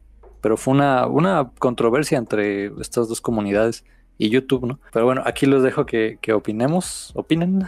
Pues yo creo que, bueno, generalmente pensamos en el machismo como en una situación exclusiva del país, ¿no? De aquí de México, pero yo creo que este caso de iDobbs, de que sus mismos seguidores empezaron a decirle cómo vas a permitir, pues sí denota una actitud machista, o sea, y ahí un comentario, eh, bueno, lo que estábamos estudiando en el caso, un comentario que, que él hizo es así como, ¿cómo, ¿cómo, por qué tendría que negarle o impedirle que hiciera ese contenido? O sea, sí. entonces rompe totalmente el, el, ciclo, ¿no? Hay que entender esta parte. Eh, la gente que hace el contenido erótico en OnlyFans pueden o no pueden tener pareja. Generalmente como la, el, la mentalidad popular es este, ah, es que es gente soltera. Oye, no, pues también es gente que tienen, tienen sus vidas.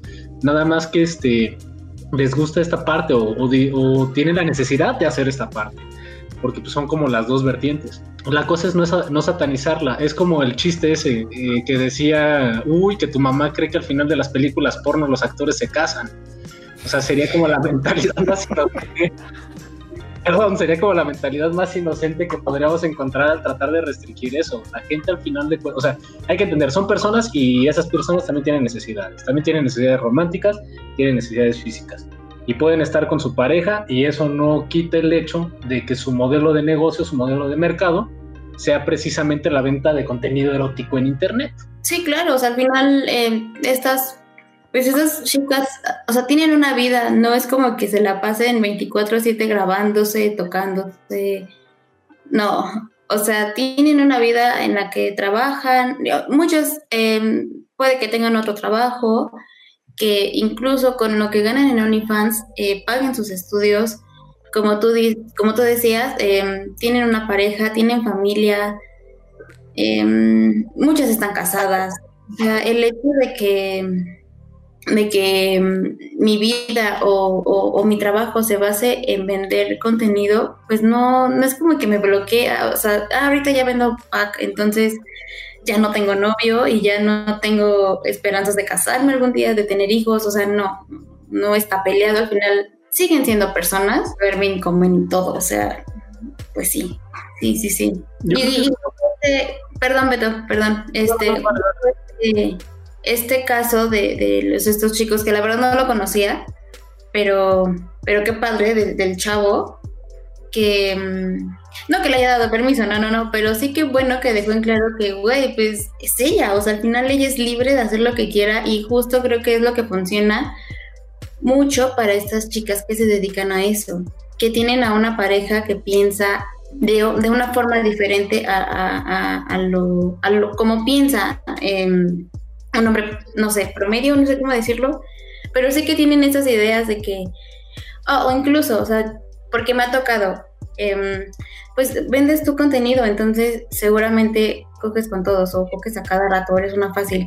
No, o sea, una cosa es que lo venda y otra cosa es, es que no quiera, güey, o sea, ¿por qué no? Porque yo sé con quién y, no, ¿saben? O sea, creo que también es un prejuicio que se tiene mucho. Como vendo contenido o como hago videos, pues es una puta. Perdón, ¿se puede decir la palabra? Este, no te preocupes, la vamos a censurar. no, no te creas. Sí, pues bueno, eso, ¿no? Em, se tiene mucho ese, esa idea, ese pensamiento, y a lo que iba es, las, las personas que, que, nos dedicamos, bueno, no que nos dedicamos, bueno, yo no me dedico al 100, pero sí las personas que, que hacen esto tienen una pareja que, que las apoya. Y creo que eso es lo, lo, lo importante, que las deja ser libres, que las deja que, que se sientan libres con su cuerpo y de sí mismas. Y, en Twitter, por ejemplo, o sea, sí, llegué a conocer varios casos en los que, justo como, como comentamos, están casadas.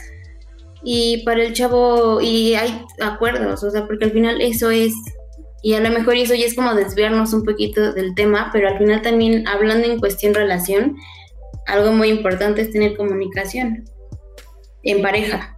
Y si yo con mi pareja tengo una buena comunicación y él me apoya en esto, pues, pues lo voy a hacer. Totalmente de acuerdo.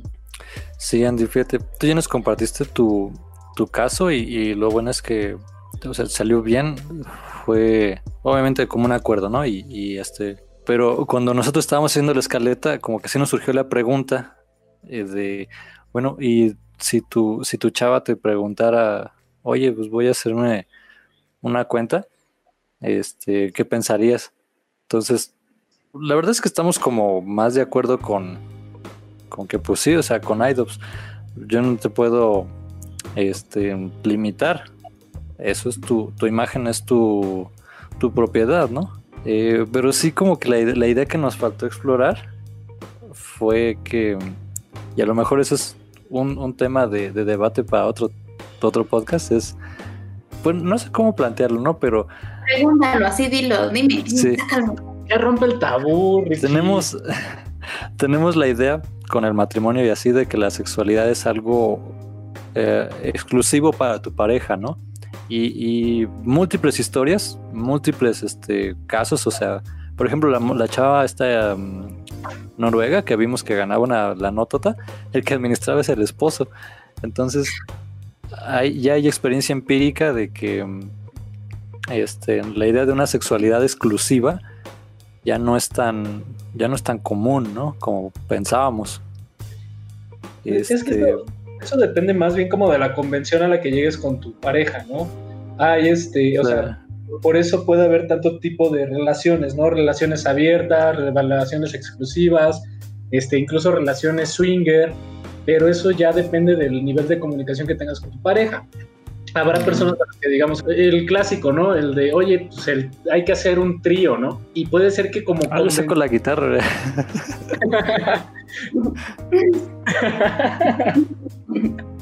¿O de qué? ¿De qué?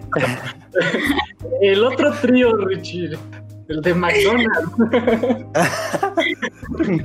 Este, no, o sea, el punto es, si tú llegas a esa convención con tu pareja, puede ser una práctica que se disfrute y que incluso pueda llegar a consolidar más fuerte su relación. Puede ser que también esa misma práctica eh, marque una ruptura, pero eso no se sabe hasta que se comenta. O sea, yo sí veo un tema fuerte en cuestión de represión sexual, en la, en, sobre todo en la sociedad mexicana. El tema de, hablar estos, este tipo de temas como tabús, incluso nosotros mismos estamos hablando de un tema altamente propenso para un tabú y nosotros mismos nos autocensuramos en algunas cosas, o sea, en decir algunas cosas, porque siempre tenemos el estigma del que dirán que hubiera sido eh, de este podcast si no tuviéramos ese estigma si lo pudiéramos hablar con diferentes ángulos, ¿no? Yo creo que aquí es importante como también abordar esa parte. ¿Qué tanta comunicación tienes con tu pareja? Eh, ¿qué, tantas, ¿Qué tantas interacciones o a qué se atreven a experimentar? O sea, es, esa parte, ¿no? El, ya quitarnos el velo. La cuestión de la intimidad, ya hay que entenderlo como tal. La intimidad se da entre las personas en su casa eh, y como tal lo dice, íntimamente en su cuarto. Lo que quieran hacer ellas en su cuarto es pedo de ellos. No, no tiene que haber un tapujo del qué van a decir los demás. O este, o manejan una relación abierta, ¿qué tienen que decir los demás? Pues yo creo que si la relación es de dos, últimamente lo que digan los demás viene valiendo madre en ese sentido. Sí, justo, justo eso de, las relaciones abiertas, sí, sí, sí es un tema. Y, creo que también lo, importante aquí es también la, la, comunicación y la confianza que le tengas tanto a tu pareja como a ti mismo, a ti misma. Porque, pues al final yo, yo como, o sea, no sé, yo, o sea, yo, yo, no podría tener una relación eh, abierta si no confío en mi pareja, o sea, simplemente no podría, o si no confío en mí, o si no tengo una buena comunicación con él o con ella. Entonces, creo que eso también es de lo, de lo fundamental y sí creo que es más común em, cuando una mujer u hombre se dedica a esto es porque la, pareja es tiende a ser de una mente más abierta porque confían, porque hay comunicación y no digo que sea en todos los casos porque como comentaba Alberto, seguramente en algún momento alguna relación llegó a una ruptura por lo mismo, porque al principio sí fue, ok, hazlo, te apoyo, pero al final, o sea, ya cuando vieron quizás el alcance que estaba teniendo su pareja, pues ya no quiso, por desconfianza, por, por lo que sea. Pero em, ya se me fue la idea.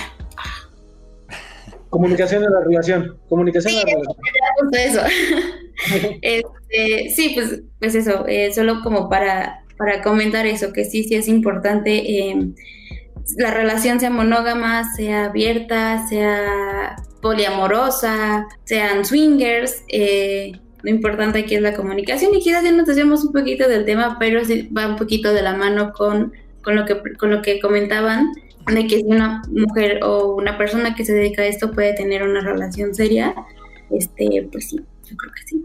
Y justo también con esto podremos abordar, bueno, antes de empezar este podcast, tuvimos así como un pequeño, una pequeña plática preámbulo, por decirlo de alguna forma, y hablamos de, de esta estigmatización, bueno, o sea, el, el exhibirse en redes sociales, eh, viéndolo como desde dos posturas, ¿no? Una postura más radical y una postura un poquito más progresista.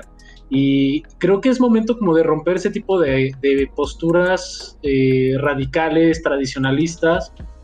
Digo, al final también como estuvo muy bien acotado el tema de hagan ustedes su propio criterio, puede ser que esto no lo compartan con nosotros, pero también den oportunidad a que otra gente se exprese. En ese sentido, es el tema de, de por qué censurar cuando, el, cuando la situación de la relación no es mía. ¿Por qué yo tendría que juzgar o por qué tendría que señalar a otras personas eh, que viven una relación, vamos a decir en este caso abierta, si la relación no la estoy llevando yo? ¿Qué beneficio ¿qué beneficio me da a mí el señalar a esas personas? ¿O qué satisfacción me deja? Pues perdón, pero yo francamente vería como que te estás encuadrando, te estás encasillando a una mecánica de pensamiento en la cual las cosas tienen que ser así y ya. O sea, sin ponerle posturas machistas o demás. Las cosas tienen que ser así y ya. Y dejamos de ver todo el abanico de colores que hay alrededor. Sí. Fíjate que con el caso de IDOPS, bueno, pensando, ¿no? Pensando primero que tengo novia y pensando segundo que ella quiere hacer un OnlyFans, Creo que sí, aquí el, machismo viene por parte de la audiencia que tiene él, ¿no? Que le preguntan, ¿cómo vas a permitir? Creo que más bien la pregunta eh, como realmente puntual sería, oye, ¿no te, ¿no te molesta, no te incomoda? Porque, o sea, así asumes que es como, bueno, o sea, si ella quiere puede hacerlo. ¿En eso estamos de acuerdo? Sí. Ok. Pero tú cómo te sientes? Y ahí es donde él sí tiene toda la libertad de comentar, bueno, pues, pues no, no me incomoda en absoluto. O, pues sí, no, no sé. Yo, por ejemplo, este, ah, no sé ni qué pensar porque no tengo novia, pero este, o sea, ya es como que aquí en la audiencia que tenga novia o novio eh, y le preguntara, oye, este, ¿te molestaría? ¿O qué pasa si hago? ¿O qué pasa si el carro que te compré lo compré con un con, con mi último pago? ¿Cómo te sentirías, no?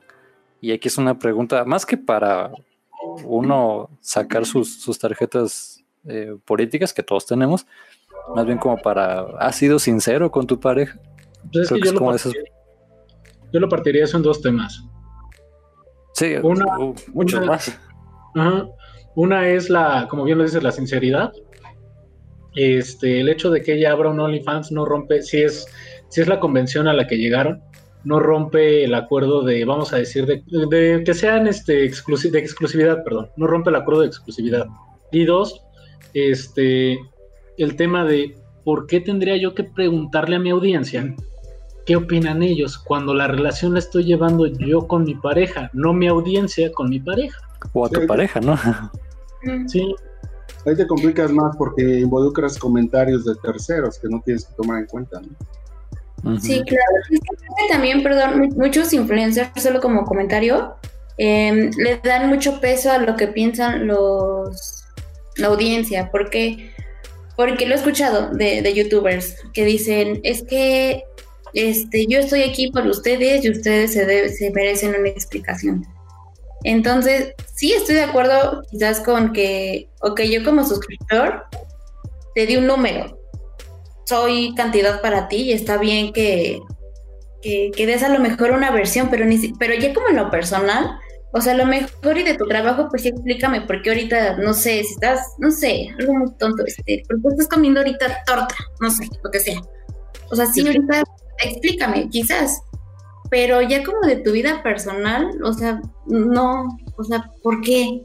¿Por, por qué, por qué yo como, como espectador tendría que recibir una explicación de tu vida personal, siendo que no duermo contigo, siendo que no vivo contigo, que no nada contigo. Solamente veo lo que tú me quieres mostrar. Y yo como influencer, ¿por qué tengo que darte una explicación a tu audiencia? Si no, a lo mejor y si me haces bulto, ¿no? Suscriptores, pero al final no sabes, o sea, no me conoces, no sabes cómo soy, conoces lo que yo te muestro en mis videos, lo que yo te muestro en fotos, lo que yo te muestro en mis redes sociales, pero no sabes que a lo mejor yo te enseño una foto que estoy feliz, pero en realidad me siento mal. O sea, entonces creo que no, o sea, como, como influencer, o pues sí, como influencer no, no se debe ninguna explicación de vida personal. Quizás en cuestión de trabajo sí, oye, te cuento, voy a tener ese nuevo proyecto, pero vida personal, no lo es, es ahí donde, donde se rompen las fronteras con las relaciones parasociales. Es como estas, creo que es como esta parte de las de las armies, eh, de las believers, eh, o las que siguen a Gatel, que las vamos a poner las Gatelers, que se entusiasman tanto con cada publicación que suben sus héroes, que suben sus ídolos, que quieren saber todos los aspectos de su vida. Y no solamente saber, llega un punto en que, igual como lo dijimos en el tema de los incels y de, de las relaciones parasociales, el querer controlar estas figuras aquí habría que hacer una distinción bien fuerte. Una cosa es separar, sí, somos desarrolladores de contenido, somos influencers, somos lo que quieras, pero una cosa es nuestro trabajo. Otra es cómo somos como personas, como bien lo comentas, Andrea. O sea, me parece, me parece como un punto focal bastante interesante. Platicando una anécdota y, y, un caso que tuvimos ahí con un amigo que odiaba a Queen y su argumento es, es que a mí me cae gordo Queen porque su vocalista es homosexual. Y te voy a ver, ¿tú escucharías música de un homosexual? Claro, güey y me encanta la música de Queen, güey. Neta, eh, Bohemia Rhapsodia, una de las mejores canciones en la historia del, rock and roll. ¿Por qué habría de privarme del privilegio de escuchar esa canción que me gusta tanto por una cuestión ideológica? Si en tu contexto o en tu pensamiento crees que, que ligar la preferencia sexual, los hábitos íntimos, los hábitos personales, la gente con la que se relaciona de un artista, va a influir en su trabajo, perdóname mi hermano, pero el que está mal eres tú. Eh, una cosa es alabar el trabajo de la persona que, que es nuestro ídolo y otra muy este, distinta es que tenga que cumplir las expectativas de la audiencia que consume su contenido. Y no son personas, son humanos, también este, cometen errores. O no solamente es el hecho de que cometan errores, tienen otro tipo de preferencias, tienen otro tipo de, de mecánica social y es totalmente ajena a lo que, al hecho del por qué los admiramos. Sí, eso sí. ¿Algo más, algo más que quieran comentar? Porque han sido todos nuestros temas. Nuevamente, Richie, está chido tu aportación, pero ya vamos a cerrar esta mamá cambiando de tema. Bueno, entonces, este, pues para ir cerrando este podcast que estuvo muy interesante. Recomendaciones. Recomendaciones de, ay, cierto, de películas, libros. Bueno, eh, la serie que comentaste que vamos a tener que investigar y les dejamos el link. Este... Ah, sí, hay un, hay un documental en Netflix Vamos a dejar el nombre en la descripción. Pero trata acerca de como el mundo antes de OnlyFans.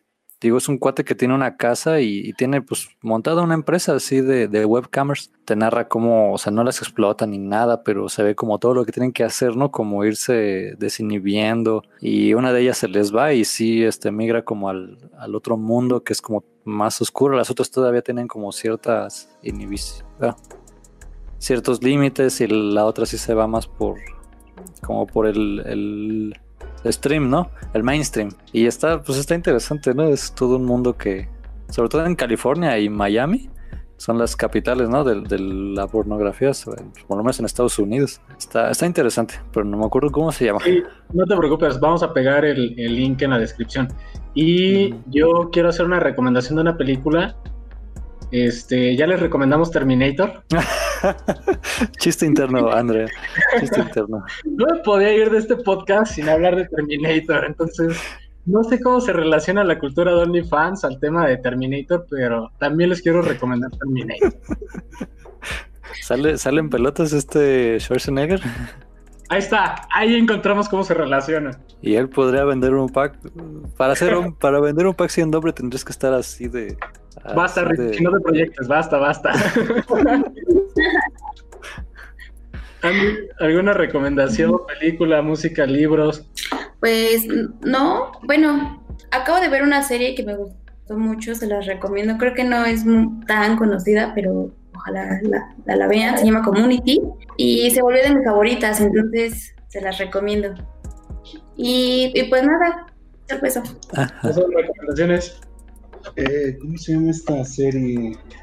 Don't fuck with cats, with kittens. No molestes, no te metas con los gatos en español. En Netflix. En Netflix la pueden ver. Se van a divertir mucho con Es horrible esa serie. Oye, ya... Profundamente dañados, diría yo. Oye, ya encontré la serie que les decía hace ratito, se llama Hot Girls Wanted. Turn On. Ahora sí que se busca chica, chica sexy, ¿no? Hot Girls Wanted, Turn On. Esa es la serie que les decía. Que son historias personales de, de, las streamers. Perfecto, los vamos ¿En dónde está? Eh, Netflix me parece aquí. Ok. Yo les recomiendo también Netflix y Prime. Por si gustan, está en Prime y Netflix. Pues bueno, ya con esto vamos llegando al cierre del programa. Conclusiones, ¿con qué se quedan? ¿Con qué se van? ¿Qué se llevan? Este, pues nada, para empezar, pues muchas gracias que me invitaron. La verdad es que lo disfruté mucho. Es la primera vez que lo hago y pues está muy, muy padre. ¿Verdad? Mil gracias. Y pues chicas, sean libres de, de su cuerpo, de, de, lo que quieran mostrar, siempre seguras. Y pues vatos, controlen un buen, respeten y cómprenme mucho, porfa. Síganme en mis redes sociales y, y cómprenme mucho. No, y pues también, pues vaya, hay que ser más abiertos también con, con estos temas. Eh, hay que ser más más abiertos y también creo que empáticos mucho. Eh, creo que también si algo nos falta como, como, como personas es la empatía, entonces un poquito no nos caería mal y pues nada, disfruten, disfruten de la vida y, pues gracias. Eh, pues sí, ahora sí que yo también abogo por la libertad, nada más que también me, me llaman la atención como las, las consecuencias, ¿no? Porque al final siempre son las historias que contamos, pero este, pues antes de tomar cualquier decisión, infórmense. Pero sí, ahora sí que hay que. Vivimos en un como nuevo mundo, ¿no? Que, que tiene todas estas nuevas dinámicas y y pues hay que estar, hay que estar al tanto, ¿no? No juzgarlas de primera mano, hay que como que verlas con, con datos, con historias, básicamente, cualquier cosa, ¿no? Este, bueno, yo nada más quiero cerrar con la siguiente reflexión, en el sentido de que si este tipo de práctica los lleva a censura, en el cual eh, sus amigos les empiezan a dejar de hablar, o sea, siéntanse libre si es su deseo abrir una cuenta de OnlyFans y este, y pues bueno, vender su contenido, ya sea de tipo de índole erótico o demás, si eso desea hacerlo, y sus amistades les dejan de hablar por ello o incluso tienen comentarios por parte de su familia medios negativos, piensen en lo siguiente, podrán perder familia y amigos, pero nunca seguidores, banda. Háganlo. Confirmo. Cierto, Nada más, como conclusión, pues hay que abrir la cuenta de OnlyFans y ver qué es lo que sucede por allá. creo que sí, hay que tener mucha libertad, mucha apertura a conocer eh, todo lo que viene nuevo, digamos, este, que se nos está presentando, pues hay que experimentar y sí, con mente abierta sobre todo. Entonces, este, creo que, que, es muy sano y pues es una forma también de divertirse, de conocer más, más cosas y más gente. Bueno, ya por último, este, nuestro tablón de avisos. Andy, ¿tienes algún aviso? Eh, no, pues si gustan seguirme en mis redes sociales, estoy en Instagram, Facebook y Twitter como Andy Little G. Eh, espero, bueno, que les puedan dejar el enlace o el usuario en, la descripción. Y pues eh, comparto memes chidos y aparte, pues, el, el, contenido. Y pues nada, pues gracias. Y sí, en verdad, chicas, cuídense mucho. Bueno, en general, cuídense mucho. Y pues nada, cuídense mucho de sus caritas también principalmente en, cuestión de contenido, cuiden su carita, ¿vale? este, por parte de Lupus Intus tenemos ahí dos este, avisos. El primero es que sí, sí tenemos una cuenta de OnlyFans, en el cual próximamente, bueno, más, ya para cuando estén viendo este video, lo más seguro es que ya esté el contenido. Vamos a subir un manual de seducción. Eso es para la cuenta de OnlyFans.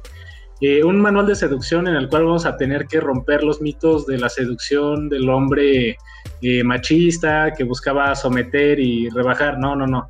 Los tiempos han cambiado, y los, las estrategias de seducción también han cambiado. Eh, nos dedicamos a hacer un estudio medio fuerte al respecto y por ahí vamos a, a subir un manual muy rápido, muy exprofeso para el tema. Y eh, también abordando el tema de la seducción para nuestros Patreons, vamos a dar por ahí un pequeño espacio para que este, si ustedes se vuelven Patreons, vamos a abrir un, foro en el cual nos pueden consultar dudas, vamos a aclarar dudas sobre temas de seducción esperamos hacer una video, videollamada con nuestros seguidores Patreon eh, para aclarar este tipo de temas y darles recomendaciones de éxito. También en una cuestión un poquito ya más personal, voy a dar una plática casi casi grupo de autoayuda sobre temas de cómo manejar la ansiedad y la depresión ocasionada por el COVID. Igual nos pueden contactar por este por, por Lupus Intus o eh, directamente en mis redes, este, que es, me encuentran como Alberto Polina en Facebook.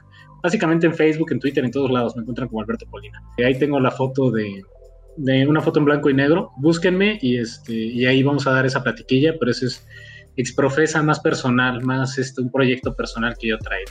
Pues sí, igual síganos en Lupus Intus. Yo, mis redes, pues, ah, no, no, son muy interesantes. síganos en Lupus Intus.